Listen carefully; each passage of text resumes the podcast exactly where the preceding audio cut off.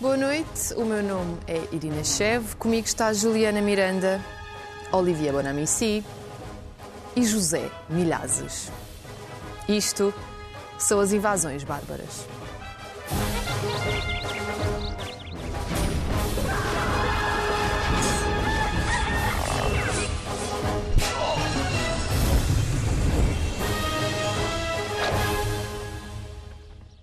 Sejam bem-vindos ao nono episódio da terceira temporada do Invasões Bárbaras, que também está em podcast.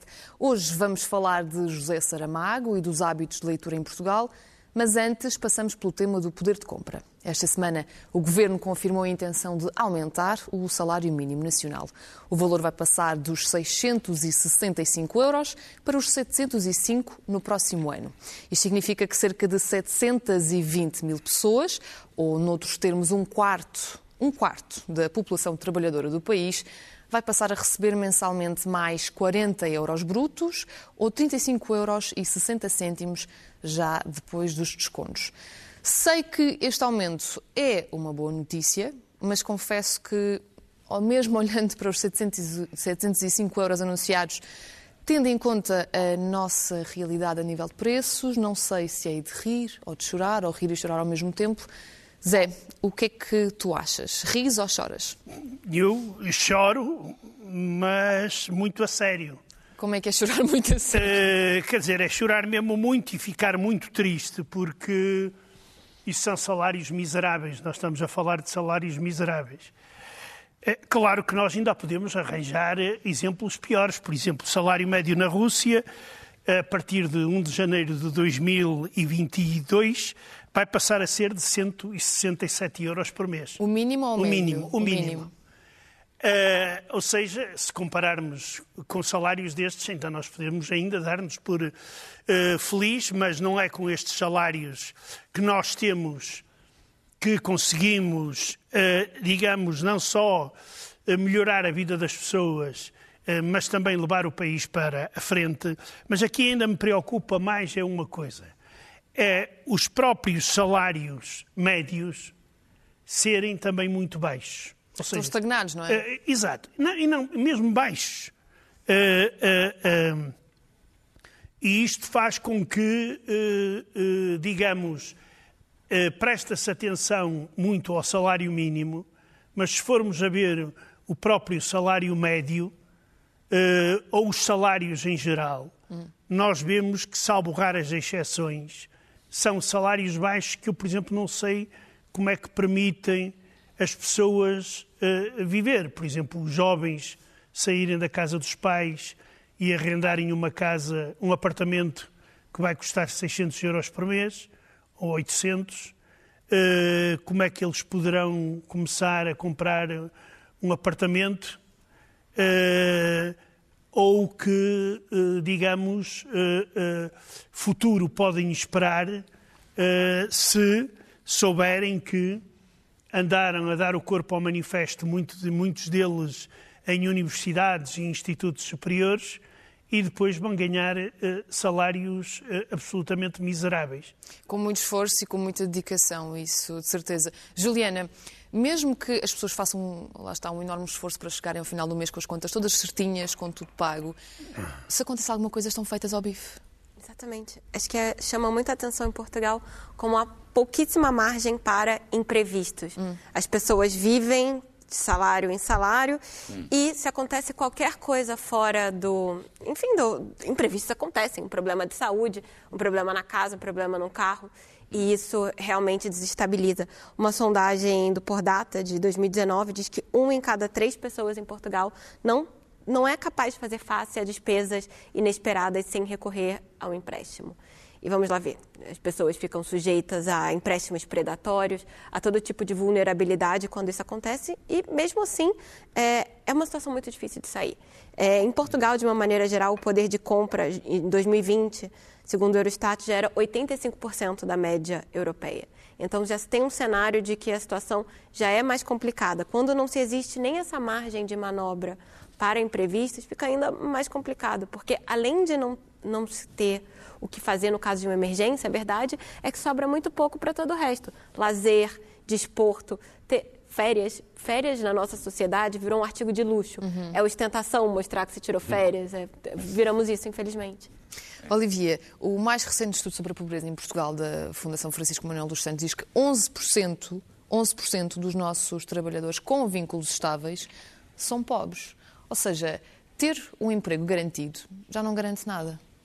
Sim, é, é, isso que, primeiro dizer que eu concordo plenamente com o que, que eu vi agora e que é interessante quando acabei de dizer sobre o imprevisto, é que muitas vezes em Portugal o subsídio de férias serve agora para isso, eh, e quando não devia servir para isso. Mas, para os imprevistos, não para as férias. Exatamente. Exatamente. Uh, mas sim, sobre a, a tua pergunta, uh, eu tive há cerca de seis anos atrás uma chamada de uma rádio suíça, após a saída de Portugal da Troika, que me pediu para falar com dois portugueses, uh, que, para ver um pouco, porque os números eram mais animadores sobre a economia portuguesa quando Portugal sai da, troca, da Troika. E uh, falei com dois amigos meus uh, em Almada, encontramos em Cacilhas, uh, e foi surreal. Foi surreal porque o jornalista suíço chegou lá, todo entusiasmado. Uh, e uh, dizer, bom, eu chamo vou chamar estes amigos João e Filipe. Uhum. Uh, então, o João, ele ganhava 700 euros limpos por mês, portanto, mais do que na altura o ordenado mínimo. e Filipe trabalhava, portanto, o João trabalhava numa empresa de informática e o Filipe numa empresa de transporte de ovos e ganhava uh, 750 euros por mês. Então o jornalista suíço, todo entusiasmado, então, é fabuloso. Então a Troika, tudo isso. E eles os dois olharam por ele. Está, aqui, de, de, de, não estou a perceber. Hein? Sim, porque o suíço estava super contente, porque os números dos empregos estavam a baixar, o déficit público estava a baixar. E o que, é que eu senti naquela altura é a diferença da temperatura da meteorologia a, a oficial e a temperatura chamada sentido no nosso corpo. Hein? Às vezes estão, estão 3 graus lá fora, mas nós, na nossa pele, não são 3 graus é, dois negativos. E foi exatamente isso que eu senti. Ou seja, uh, o meu amigo ganhava 700 euros. E ele dizia, mas no dia 25, 22 do mês, não tem nada. É que não tem um tostão. E outro suíço, assim, e outro suíço ainda estava com os seus números de déficit público. Foi surreal. Tipo, e outro, e outro, ele tem 29 anos, e é preciso saber, quer dizer que em Portugal, 69% dos jovens portugueses entre 18 e 34 anos vivem em casa dos pais. 69%. Idade média de saída do casa dos pais, 29 anos em Portugal. Hum. 29, 29. É enorme. Era o caso de um amigo que vivia em casa dos pais e mesmo assim ele tinha dificuldades. Porque lá está, pronto, eh, não é assim tão simples. Ele tinha que pagar, ele tinha um carro, tinha que pagar o seguro. Portanto, o suíço, perante esta realidade, ele depois fechou o seu caderno, o tipo, bom, acabou, ajudar-se aqui. E, e, e, e só para terminar, eh, quando eu falei com eles, faz-me lembrar um estudo de Eugênio Rosa, o economista, recentemente, que dizia, que eu acho inacreditavelmente correto, Portugal transformou-se, uh, diz ele, num país de salários mínimos. Entre 2015 e 2022 tivemos um, um aumento uh, de 200 euros, 200 do ordenado mínimo. E, e quando tivemos, no mesmo período, uh, do ordenado médio, 100 euros. Portanto, é interessante que o ordenado médio, ele aumenta muito pouco e o ordenado mínimo não deixa de aumentar assim, o que vai fazer com que, isto está a dizer agora, que Portugal é o país de salários mínimos. Zé, tu vislumbras alguma solução para estes problemas? Quer dizer, eh, tem que se vislumbrar, senão as coisas não vamos a lado nenhum. É certo que já andamos há muito tempo uh, nisto, mas nós temos que sair, sair, sair, desta situação. Hum. Até porque, como nós sabemos, a questão dos salários mínimos é uma questão que coloca Portugal num, numa situação muito má em relação, por exemplo, à fuga de cérebros. Sim. As nossas universidades estão a preparar gente, não é para Portugal. Nós temos faltas de médicos e não sei quantos, porque os nossos médicos vão embora. E fazem muito bem. E engenheiros e etc. Eu acho que eles fazem, nesse sentido, fazem muito bem. Eu penso que, e eu aí cito também alguns economistas que dizem que Primeiro, é necessário baixar os impostos. Os impostos que nós pagamos eh, são brutais em relação àquilo que. Que usufruímos deles. Exatamente. dizer. Exata, exata, exatamente. E isso aí seria a primeira, a primeira grande. Uh, o, o, primeiro grande passo, passo, que se poderia que se poderia dar. Depois, claro, tem que se incentivar a modernização das empresas, o poder de concorrência delas. Porque eu continuo a afirmar que os portugueses não trabalham mal e não trabalham pouco. Deverá, o problema poderá estar na organização da própria produção. Uhum. Uh, mas uh, uh, andamos 20 anos estagnados e nós não podemos ficar mais 20 anos estagnados. Pois, mas será que isso tem a ver com, com questões relacionadas com a formação, não é? Porque, repara, para pagarmos salários mais elevados também temos que ter um PIB per capita mais elevado, ou seja, uma produção que resulte financeiramente em, em mais dinheiro, não é? E que não é o caso. Nós temos, uh, o, temos o décimo, se não me engano, PIB per capita mais baixo da Europa, portanto também é impossível termos os salários muito mais elevados, não é? Uh, sim, mas há uma coisa. Uh, uh, mas nós estamos a ver que há outros países da União Europeia que entraram depois de nós e, e estão a, a deixar-nos para trás. Pois. Quer dizer, significa que eles, por exemplo, por exemplo, criam sistemas mais favoráveis a investimento estrangeiro, que impulsionam as novas tecnologias pois, e, e desenvolvem-se muito diferentes. mais rapidamente do que nós. Não é só, não é só comprar aprender. imóvel de luxo. É, né? Exato. Não, não é, os bisagold não resolvem coisa nenhuma. Uh, uh, uh, e nós, e nós não podemos transformar o nosso país na Flórida da Europa. Juliana, por falar em Flórida da Europa, mesmo cá dentro nós temos diferenças abismais quando olhamos para territórios diferentes, não é? Pois é, é muito fácil de Lisboa ter uma ideia completamente diferente do, do que se passa no, no país e é um problema para a imprensa estrangeira, porque a maioria de nós está baseada em Lisboa e enfim, é, nós temos os indicadores que dizem como as coisas estão, mas a realidade do terreno é muito diferente. Então, quando nós abrimos e vemos o que se passa no resto do país, é ainda mais preocupante, porque existe uma disparidade enorme é, em Portugal. Só 32 conselhos portugueses têm poder de compra acima da média nacional. 32. 45% dos conselhos de Portugal estão abaixo da média. Isso é enorme. É. Então, assim, mostra que Ainda por cima, o poder de compra está concentrado em Lisboa, sobretudo, é o conselho mais, que tem mais poder de compra, e naqueles de sempre, onde nós sabemos onde estão, tem o Porto, aqui nós temos é, Cascais, e, e, o resto do país vive uma, uma situação muito diferente.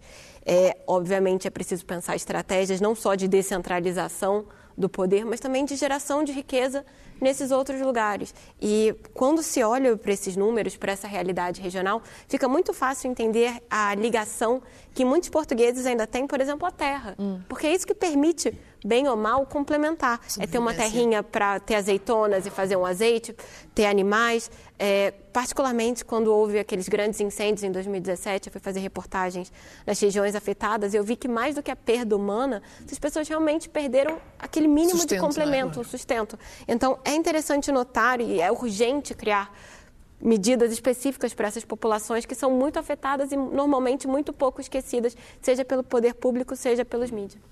Olivia, as pessoas que vêm de fora é exatamente o oposto, não é? Eles olham para nós como um país perfeito para se vir gastar dinheiro porque é tudo muito mais barato. Algumas pessoas que vêm de fora, não é? Não todas, mas por exemplo, os seus amigos franceses, é. Exato. Né? Achei o Zé, já foste mais liberal no teu passado, porque quando dizes uh, que tu não queres que Portugal não se, não se torne uma Flórida, uh, eu discordo um pouco de ti, porque depende que, que eu aspecto, porque uh, o dinheiro não cai do céu. E o liberal que tu és, isto, isto não leves isso como insulto, hein, para mim, ok, hein, mas o liberal que tu és, deves saber melhor do que eu, que é a criação de riqueza, a riqueza não nasce do céu. Claro. e, portanto, é, é, ótimo quando há dinheiro que chega a Portugal. Portanto, é a partir daí que podemos depois, a partir de distribuir o dinheiro. Portanto, eu não vejo mal nenhum eu que haja estrangeiros que venham investir uh, e venham, venham, viver aqui em Portugal uh, e gastar o dinheiro, investir, comprar casa, etc, etc.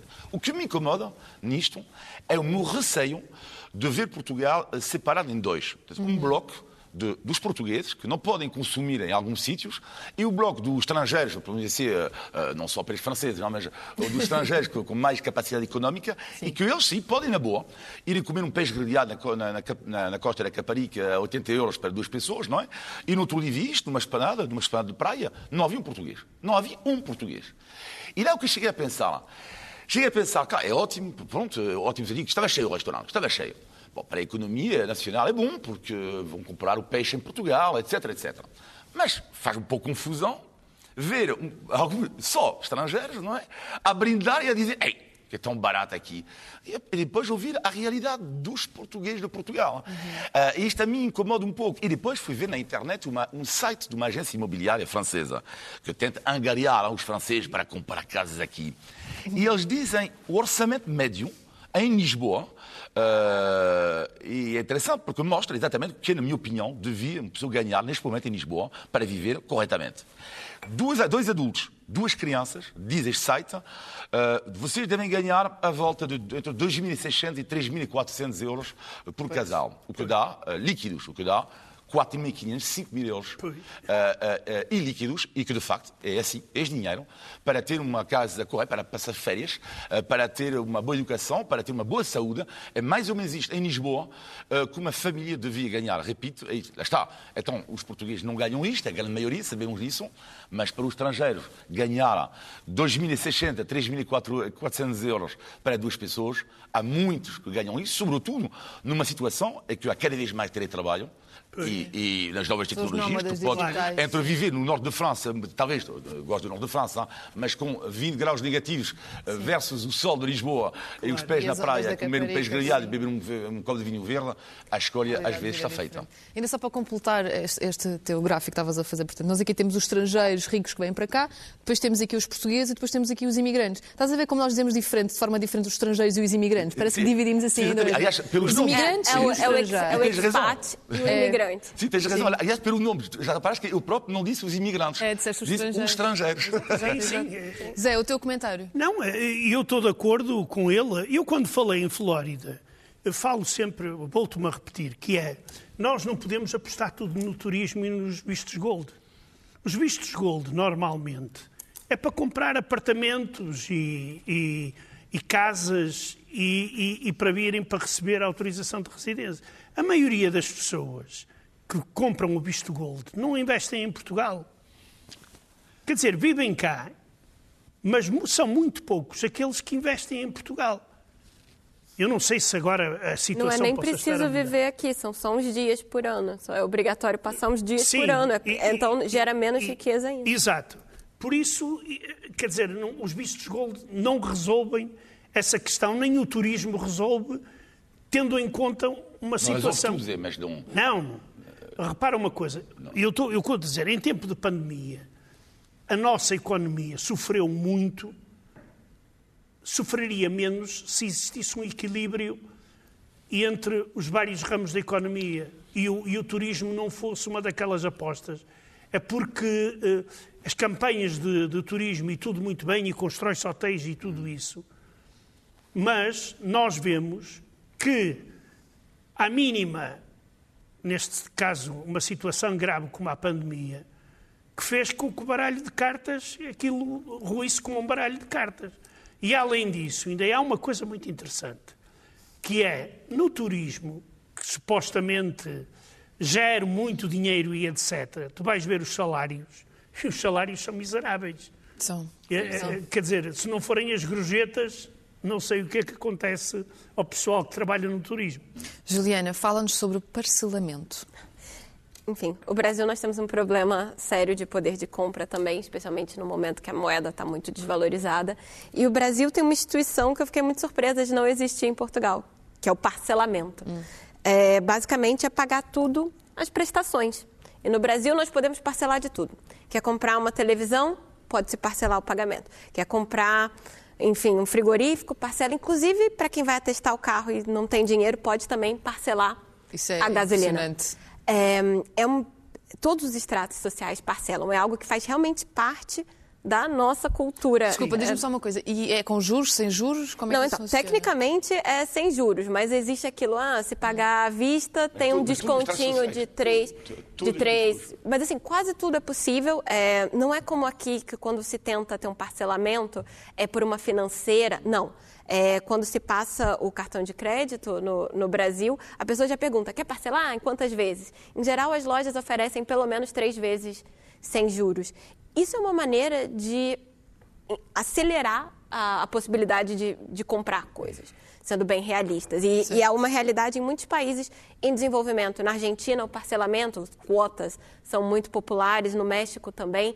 É, no Brasil, os dados de e-commerce mais recentes mostram que mais de 60% das compras feitas online foram parceladas.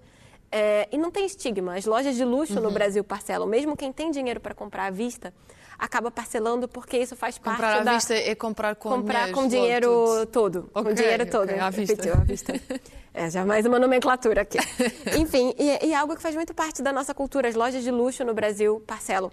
E é, tem um problema, claro, nada é perfeito e é, é muito fácil ter um descontrole. Porque de parcelinha em parcelinha, de blusinha em blusinha, faz uma dívida porque gigante. Porque eles não controlam nada, não é? Não, porque não é controlam. Responsabilidade é individual. É a sua responsabilidade okay. individual. E aí é aquilo, juros no cartão de crédito no Brasil são enormes, um banco no Brasil cobra o que um agiota não tem coragem de cobrar em Portugal. Então a verdade é que é muito fácil ter uma, uma bola de neve nesse tipo de, de compra. Olivia, só aqui neste bocadinho falamos de imensas coisas que vão dar eh, muito material para as próximas eleições legislativas. Sim, porque eu, eu, acho que vai ser, uh, devia ser o, o, tema principal, eu acho que vai ser o tema principal das eleições, da, da campanha, vai ser a questão do poder do compra, porque isto mexe com toda a gente. Uh, mexe com toda a gente. Além do que em Portugal não há, uh, assim, de problemas ligados, problemas fortes ligados à imigração. Ou seja, não é uma temática forte que, é que pode existir países, em outros países. Portanto, a questão da identidade e da imigração não será um tema central da, da, da campanha, enquanto o poder do compra, sim. Uh, e depois, o que é interessante é que vê-se que este tema do poder do compra, da pobreza, por assim dizer, que está ligado, não está interligado, estava muitas vezes associado antigamente à esquerda, mas a direita percebeu-se, claro, que a direita não pode passar ao lado. Isto é, isto é evidente. Portanto, a direita liga, como é evidente, e cada vez mais estas questões. Eu vi o, o Sr. Rangel uh, dizer que era, que era, a favor de um momento significativo uh, do ordenado mínimo. A iniciativa liberal propõe esta tal revolução do IRS, uh, taxa única de 15%. Olha, uhum. ainda, ainda não foi experimentado, se calhar a solução podia ser esta, não sei, não sou economista, mas não deixa de ser uma, uma proposta também. Portanto, eu acho que isto devia ser debatido porque alguma coisa tem que ser feita. e quando o Zé falava do turismo, um, há uma coisa que concordo plenamente quando tu dizias os ordenados. Bom, Portugal, eh, ainda bem que temos o turismo, ainda bem que temos o turismo aqui. Só que há uma coisa que me incomoda um pouco no, no turismo é que uh, no turista haver um artigo, num, não é que jornal, de um empresário que dizia uh, Ei, os ingleses gastam X em Espanha, uh, gastam mais do que aqui em Portugal. Temos que fazer tudo, tudo, tudo, tudo para que eles gastem tanto como em Espanha. Okay. Até lá, estou de acordo com ele. Só que há um problema ali, é ver os trabalhadores da base quando é, quando é vai chegar à altura de recolher os frutos disto tudo? Porque tudo isto é bem bonito, que afinal é exatamente o sentido da meteorologia que estava a falar, não é? Tipo, sim, mais turistas, mais dinheiro, mais casas, mais turistas, mais dinheiro, mais casas, sim, vai criar mais empregos. Estamos de acordo. Mas em relação à tua folha de ordenado, quando é que vai haver a tal recompensa. Não, porque já chega, o hotel está cheio, uhum. os, uh, os restaurantes estão cheios. Tudo cheio, e tu, e tu bem, igual, a 700 euros. sim. Não, há uma altura que terá que haver uma redistribuição mínima, acho eu. Acho eu. Ora, Zé, vamos seguir com o programa, sim? Tens uma coisa para nos ah, mostrar? Está bem, já me tinha esquecido. Tinhas esquecido de uma coisa Olha, tão hoje importante. Não é da povo para tu, ah. para tu não estás para aí a mandar vir. Eu trago aqui duas coisas. O Zé traz-nos uma surpresa. Uh, duas coisas. Vamos giro. E depois tem ali umas fotos, que é um dos mitos que em Portugal se criou, que é uh, o famoso uh, forno russo. Conta lá para quem está a ouvir em podcast o que é que trouxeste. Ora, eu trouxe aqui dois, duas peças de artesanato para falar do, do, forno russo. E então, isto houve há, há, uns anos atrás, quando aquela menina Alexandra eh, foi levada para a Rússia pela mãe, eh, e a imprensa começou a escrever que a criança dormia no forno russo. E toda a gente, olha, até a Juliana disse: lá está aquela menina, está a dormir, está sentada num forno russo. Juliana não é no forno, ou seja, não é para fritar, nem não é lá dentro. as criancinhas. ela, so, ela, sobreviveu não. depois é, daquela sobreviveu, foto. Sobreviveu, uh, não, porque naquela altura já não havia comunismo e os comunistas já não podiam comer criancinha. Pumba! Uh, exato. E então, uh, isto porquê? Porque o forno russo é muito, é muito interessante, porque primeiro, antes de construir a casa de madeira, é preciso construir o forno. E depois, à volta do forno, é que se constrói a casa. Um forno para construir demora muitos meses e não pode ser construído em qualquer época do ano. Por exemplo, quando está frio, tem uma série de, de, de regras, de regras.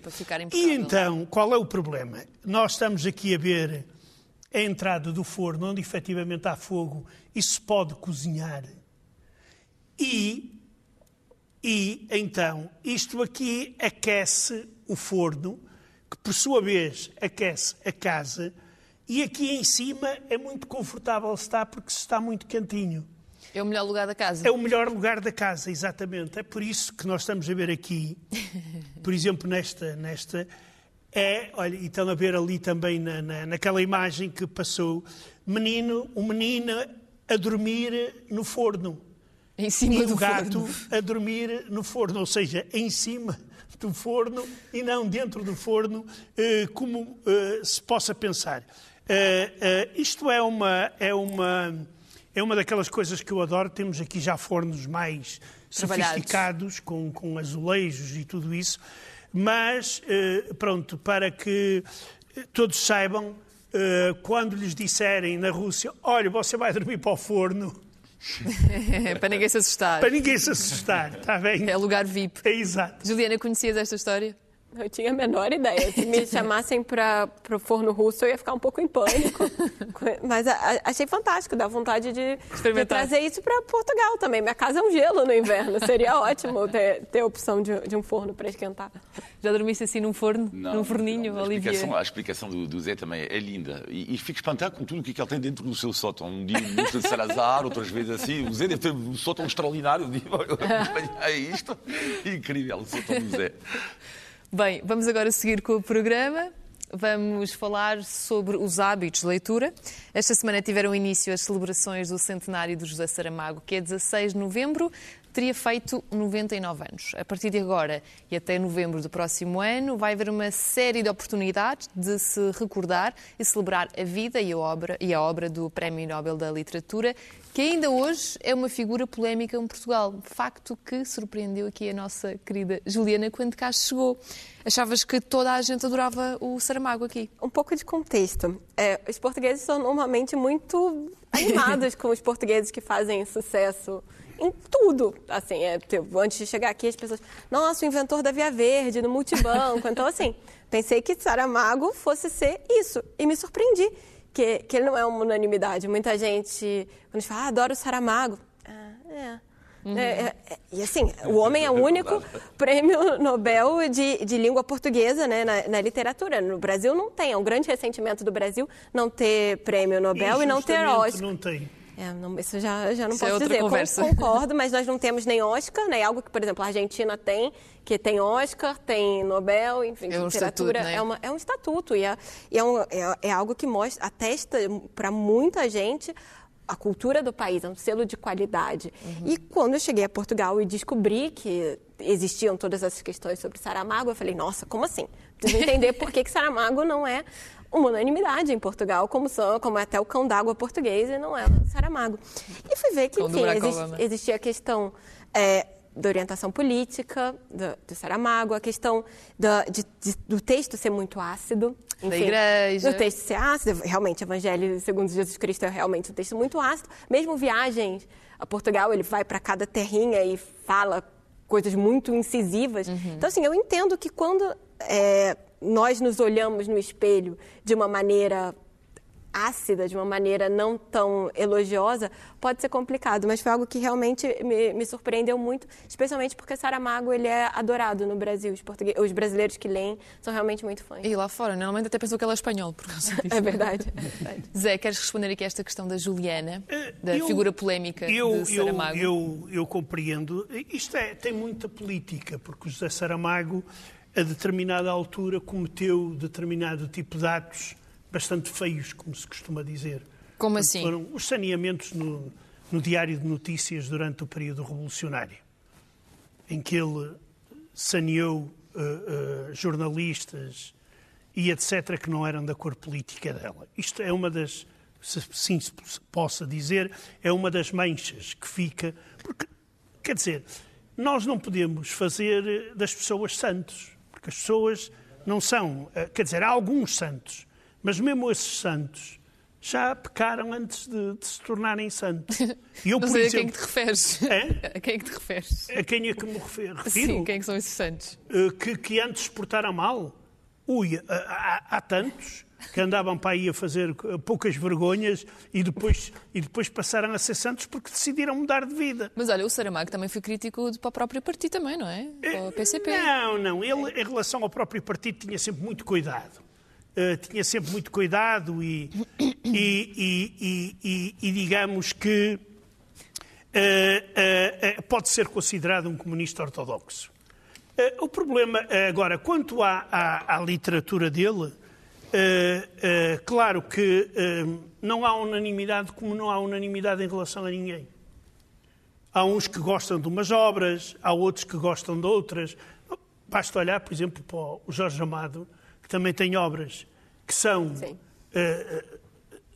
grandes obras, e tem outras que são obras políticas de segunda classe. Sim, mas, por exemplo, o Fernando Pessoa já é muito mais consensual, não é? Quer dizer, não... Quer dizer, o Fernando Pessoa é consensual porque o Fernando Pessoa já viveu há muito tempo. E ainda ah. há alguns que falam que o Fernando Pessoa e tal era um nacionalista e arranja-se sempre forma de criticar. Quer dizer, isto de unanimidades. Quer dizer, agora, eh, eh, eu, por exemplo, li alguns livros do, do, do Saramago.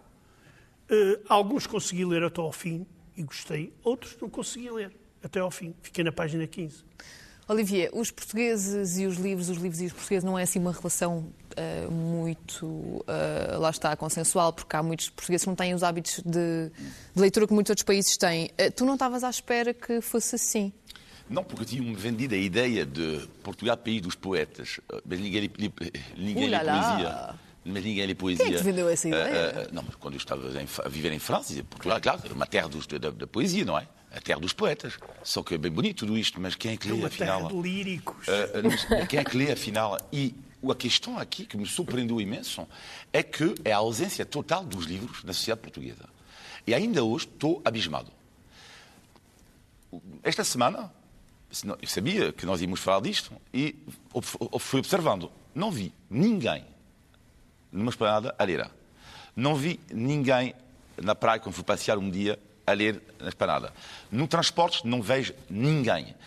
E os números são assustadores, mas eu até vou mais longe, eu acho que, que os números mentem. Estou-me a falar, uma acusação que, que eu, tenho. eu acho que os números, que já são assustadores, não refletem a verdade. Okay. Que eu acho que é um, é, é um estado ina, é inacreditável e cheguei à conclusão que, para mim, a, a, a, leitura é o parente pobre da cultura em Portugal. Enquanto a música, muitas pessoas, à minha volta, ouvem música, claro, o cinema, claro, sobretudo por, por, com, com, as plataformas de cinema neste momento, muitas pessoas veem filmes. Agora, à minha volta, os livros estão a desaparecer. Estão a desaparecer. Uh, e o mais curioso é que quando aparecem, são sempre os mesmos. Uh, ou seja, há variedade, claro que há variedade, há muitos uh, escritores de talento, mas quando tu vais ver na praia, por exemplo, quando tens duas pessoas a ler, normalmente ou tem o livro do José Livro Santos ou o livro do Miguel Sousa Tavares.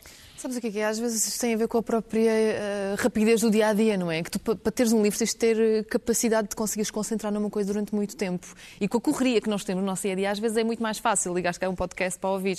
Mas isto é uma das razões possíveis para justificar isso. A Juliana tem aqui outras sugestões que podem explicar eh, essas ideias? Tem, tem, um pouco a ver também com. Claro, é uma questão multifatorial, não dá para dizer é essa ou aquela razão. Mas o exemplo também é muito forte. Várias sondagens dizem que quem tem o exemplo de pais que leem costumam ter mais hábitos de leitura. É algo que, que acaba incentivando. Quem, quem tem é, hábitos familiares de leitura acaba. Não, não, é, é, é, continua, continua, Juliana. Não, enfim, eu Tens razão, eu, tens razão. eu acho que quando nós paramos para pensar e vemos os números, sim. faz sentido sim, isso, sim, embora não, seja, não seja suficiente. Minha atriz-avó lê não, não interfere nos meus genes. Mas existe uma questão mais, mais interessante também, no caso específico de Portugal, e que eu relaciono muito com o Brasil, é a questão educacional também. Nos anos 70, um em cada quatro portugueses era analfabeto. É, agora já, já não, agora enfim, nós temos uma, eh, Portugal conseguiu chegar a um nível educacional muito elevado. E a questão é, essas pessoas que são muito bem educadas hoje ainda têm, às vezes, pais ou avós que não sabiam ler, não sabiam escrever e não têm esse hábito tão consolidado de, de leitura como em outros países. No Brasil é uma questão muito semelhante, embora o Brasil não tenha conseguido ainda erradicar o analfabetismo da maneira que Portugal fez, mas no Brasil o livro mais lido é a Bíblia. É assim, todos os anos o brasileiro lê em média, dois livros, né? a média de livros completos, dois livros e meio. O livro mais lido é a Bíblia. É um cenário catastrófico, porque também os livros são caros, e agora a situação pode ficar ainda pior, porque existe um projeto do Ministério da Economia do governo Bolsonaro de acabar com a isenção fiscal dos livros, o que pode encarecer ainda mais a leitura. Então, assim, é, é, enfim, é basicamente diminuir o imposto de arma e aumentar para livros. É uma situação muito preocupante, porque quem, quem lê né, consegue tão mais. É, to, todos nós sabemos a importância que a leitura tem e só facilitando o acesso a algo tão fundamental como os livros, é, nós podemos melhorar a sociedade. Mas por isso mesmo, né, eles provavelmente não querem que a sociedade melhore, é muito mais fácil controlar as pessoas que têm palos nos olhos, não é? é Zé, livro é uma coisa da elite? É. É? Claramente. É. Basta olhar para o preço. Basta olhar para o preço, quer dizer, não é um cidadão comum que vai uh, comprar livros. Uh, uh, a Juliana frisou e muito bem o facto de Portugal, há 40 anos atrás, ainda ter muitos analfabetos e agora ainda tem muitas pessoas que podem não ter até terminado o nono ano e etc. e que acham que não precisam de leitura para, para viver. Há também a questão familiar, eu estou de acordo, eh, em Portugal, há poucas casas onde, haja, onde as pessoas tenham bibliotecas. É verdade que temos uma grande rede de bibliotecas uh, públicas, mas normalmente são frequentadas muitas das vezes para o pessoal estar na internet, nos computadores. Mas o Zé facto... foi uma biblioteca em 2004, pai, para estares a dizer isso. Uh, uh, olha, olha... Já a internet em todo lado, já não precisa. Não, mas eles têm, tá bem, eles têm uma sala de estudo, eles têm salas e tem de salas de estudo. O pessoal vai para lá estudar. Para, para, para as bibliotecas. É verdade, tem muita gente. É, é, é. E, e, e, eu aqui acho que há uma coisa, sempre um paradoxo, que é as crianças têm muitos livros. Vocês, quando vão à casa das pessoas, normalmente as crianças têm muitos livros. Os pais compram muitos livros para as crianças. E as crianças até leem e, e pedem para ler e etc. E deve acontecer alguma coisa que depois as pessoas deixam de ler.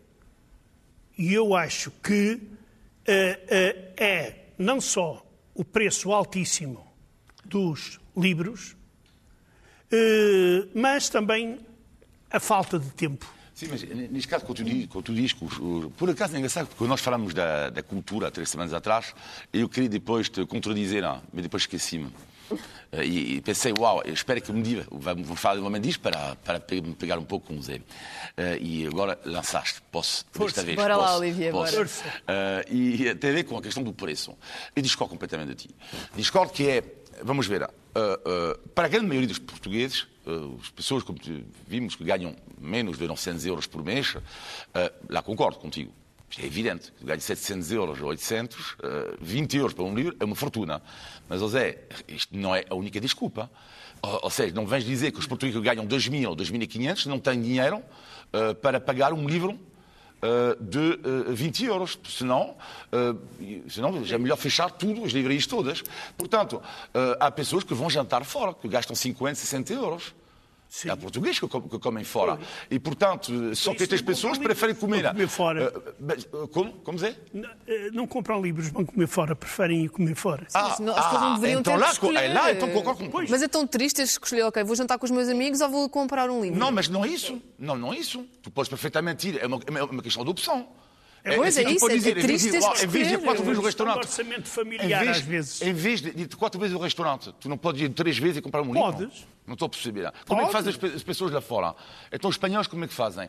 Porque assim, os espanhóis não são os espanhóis pobres que compram livros, que eu saiba. Claro. Portanto, que, que, que não sejam os portugueses que não tenham dinheiro para comprar livros, não me...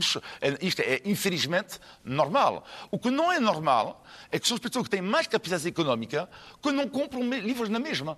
E, portanto, não é uma questão do preço, não é. Não, quer dizer, alguns, alguns livros vendem-se e vendem-se. Mas agora uma coisa. Uh, uh, uh, esses livros normalmente são comprados pela, pela classe média. O problema é que eles têm um, um número limitado de, de, dinheiro para comprar livros. Ah, não. São, várias questões, lá está, há pouco a Juliana dizia claro. muito bem que são vários fatores, nunca é uma coisa não, unidirecional. Não, não, neste caso... Mas há aqui uma coisa que eu gostava que o Olivier nos falasse, que é o papel do governo no meio disto tudo. Sim, eu acho que o governo não, não, não, se apercebeu da gravidade da situação. Uh, eu acho que é, é, muito grave a questão da leitura em Portugal, é, mas é, é gravíssimo.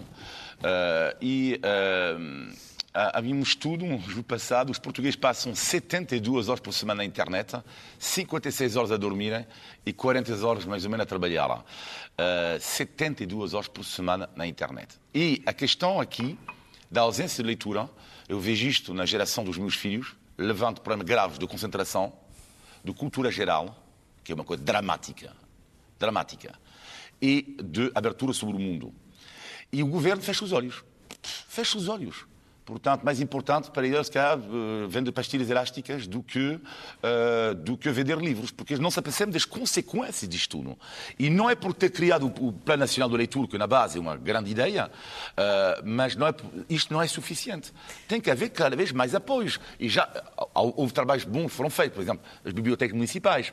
Mas tem que haver mais, tem que haver bibliotecas móveis, tem que haver apoio ao livro. Uh, não sei, pode passar por um pequeno cheque, como deram os espanhóis, os franceses e italianos, aos jovens de 18 anos para gastarem em cultura, em ferramentas de cultura. Sim. Pequenas medidas, algo tem que ser feito urgentemente para salvar o livro, na minha opinião. Pois. Juliana, queres falar de coisas boas agora? Sim, eu acho que Portugal tem uma rede de bibliotecas públicas fantásticas e eu descobri isso muito no, no confinamento, porque elas também deram formas de levar os livros à população, mesmo no momento em que as pessoas não podiam ir até as bibliotecas. Em Lisboa, em várias outras cidades, houve iniciativas de takeaway de livros, de delivery.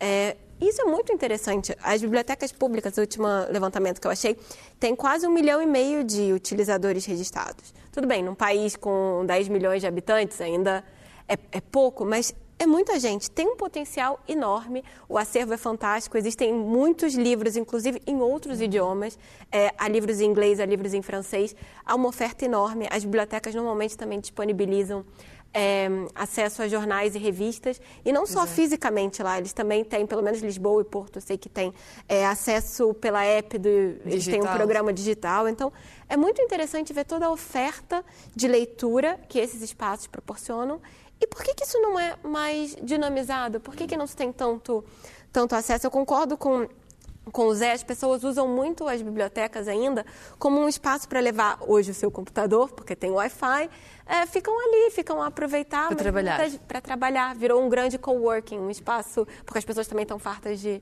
de estar em casa nesse momento. É interessante dizer, olha, também temos livros nesses espaços, vamos tentar dinamizar. Eu sei que existem várias iniciativas, contação de histórias para crianças, mas a verdade é que de alguma maneira ainda não, não se rompeu essa bolha do que existe de oferta e a demanda. Uma coisa mais cultural também. Olivier, uh, livrarias. Sim, o que, o que é interessante é, é, é que uh, o, o, a APEL, que é a Associação, portanto, do, do, do, dos livreiros. de editores e livrarias, não é? Uh, disse que em Portugal, no ano passado, uh, as, as, vendas de livros baixaram muito. Mas isto não corresponde à tendência europeia. Em muitos países europeus não é verdade, é exatamente o contrário. Exato. Portanto, isto não é um fenómeno. Há, há pessoas que dizem, assim, é todos os lados. Não, não é verdade. Não é verdade. Há outros países onde estão a subir a, a pico as vendas de, de livros. E a questão que tem a ver com, muitas vezes, as livrarias independentes. O que é que salva o livro neste momento? Uh, uh, duas coisas. Um, na minha opinião, um pouco negativo, mas enfim, faz parte da realidade, que é uma empresa como a Amazon. E depois as livrarias independentes, que é uhum. do nosso bairro, tudo isso. Sim, Só que, mas, mas sabes que na questão dos descontos, por exemplo, as grandes superfícies fazem o que querem e melhor lhes apetece. E fazem descontos que faz com que as livrarias independentes fiquem às moscas e Mas as livrarias independentes podem oferecer outro tipo de livros, por exemplo, não é? Para não ser e, e, e, o mesmo que as outras, como? as grandes. Livros mais de nicho, coisas mais específicas, talvez. Bem, mas isso aí, isso aí as livrarias independentes tentam vender também o mais possível de livros. Não podem, não podem estar claro. a fazer a fazer nichos. Agora, as grandes superfícies, as grandes superfícies, vocês vão ver os preços que eles fazem e, e veem que as livrarias independentes têm pouca, pouca razão para, para estarem abertas algumas Mas o, o, a questão, para mim, o problema é que em Portugal depende demasiado das cadeias de, de livrarias. Uh, que admito que não sou grande fã deste tipo de cadeias. Aliás, aconteceu uma história inacreditável em Coimbra há cinco anos atrás. Vou dentro desta cadeia e pergunto um livro de Philip Ross e o rapaz olha para mim e diz: Não, não conhece. Desculpa, hum. mas não conhece Filipe Ross, não estou a perceber. Mas se calhar pensei assim: o meu sotaque inglês. Já está, novamente mas traído. Mas da livraria? E, não é, e diz: Filipe Ross, diz, posso entrar? Diz, ah, se calhar, desculpa, o meu sotaque inglês, sabe? O francês fala inglês, não é? Bom, então R-O-T-H. Ah, não. É isso. Desculpa, não conheço. Se calhar estava de ressaca em Coimbra, a vida é complicada. Como? Se calhar estava de ressaca em Coimbra, a vida é complicada. não, não, mas já me aconteceu uh, algumas vezes. E, e, sobretudo a questão aqui que é, eu acho que falta uma coisa importante, às vezes, às vezes em algumas livrarias, que é uma linha editorial fortíssima. Por exemplo, não é só através de alguns livros. Por exemplo, na Bélgica, há uma livraria que eu adoro, um, adoro só fui uma vez. Fui lá comprar um livro do ex-presidente francês. Por, por, por, por, trabalho. E o homem ofereceu um sabão. Oh. Um sabão porquê? Não estou a perceber assim, porque depois disto tem que se lavar as mãos. Oh, adorei, adorei a ideia. Ou seja, a ideia, claro que uma ideia forte, você está a comprar um livro que eu, editor, livraria não gosto. Mas você pode comprar na boa. Editorialmente, tu pode estar em discordância com isso. Tu pode dizer, mas quem é ele? Sim, também, mas é a loja dele. Sim, sim, e é uma linha editorial fortíssima. personalidade, não é? É uma linha editorial fortíssima. Ele vai colocar em destaque os livros que ela acham bem. Este livro estava escondido e oferecido ao lado um sabão para se limpar as mãos. Exato. Para mim, esta linha editorial faz toda a diferença. E ainda, e ainda hoje te lembras, né? já passou algum tempo, sim, ainda hoje te lembras. Lavei as mãos. Nós estamos quase a chegar ao final do programa, já sabemos que o Olivia lavou as mãos entretanto, espero que tenhas feito isso mais vezes na tua vida. Antes de fecharmos, só mais uma coisa, vamos ver agora uma imagem do deserto de Atacama, no Chile, um sítio incrível que tem uma parte que está a funcionar como uma lixeira. Uma lixeira de quê? Perguntam de roupa. O consumo excessivo de roupa, muitas vezes muito barata, que depois acaba por ir para fora, ir, é deitada fora, por passar de moda demasiado rápido. Isso faz com que o desperdício têxtil cresça exponencialmente. Só no deserto de Atacama, estas montanhas de roupa crescem cerca de 60 mil toneladas por ano. Isto é o resultado da chamada fast fashion, produzida principalmente na China ou no Bangladesh por trabalhadores mal pagos ou com mão de obra infantil, ainda por cima é uma indústria responsável por 20% do total de desperdício de água no mundo. Da próxima vez que for às compras, lembre-se disso, eu também vou tentar não me esquecer. Uh, o presidente norte-americano Joe Biden decidiu nomear uma antiga cidadã soviética, Saul Amarba, para o cargo de principal controladora política do sistema bancário nacional. Eh, ela teve que responder perante o Senado, porque o Senado tem que apoiar, e os republicanos estão muito preocupados e parece que não estão com vontade de votar a favor. E uh, uma das justificações é que esta senhora fez parte da juventude comunista soviética. O senador republicano John Kennedy uh, não sabia como a tratar e perguntou-lhe eh, vou tratá-la como uh, professora ou como camarada.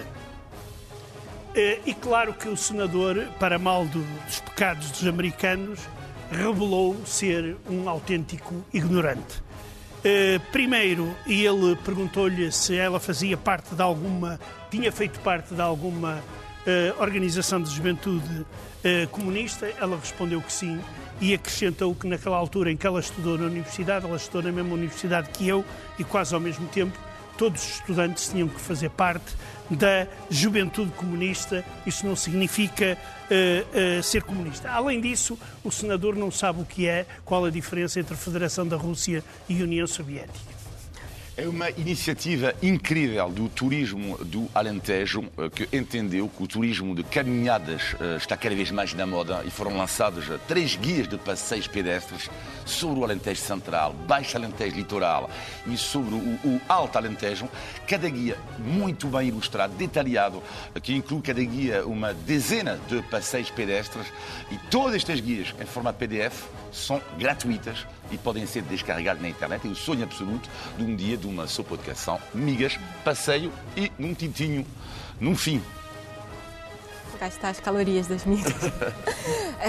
um, enfim, uma coisa mais séria, o desmatamento na Amazônia, perda de cobertura florestal, foi anunciada agora, desse último ano, e é o maior desde 2006, é um aumento de 22%. É, o Brasil se comprometeu na última COP a zerar a perda de cobertura florestal ilegal até o fim da década. Como isso vai acontecer, nós não sabemos, parece um cenário cada vez mais distante. Obrigada por ter estado connosco. Já sabe, pode voltar a ouvir este episódio em qualquer altura em podcast. Nós regressamos na próxima semana. Até lá.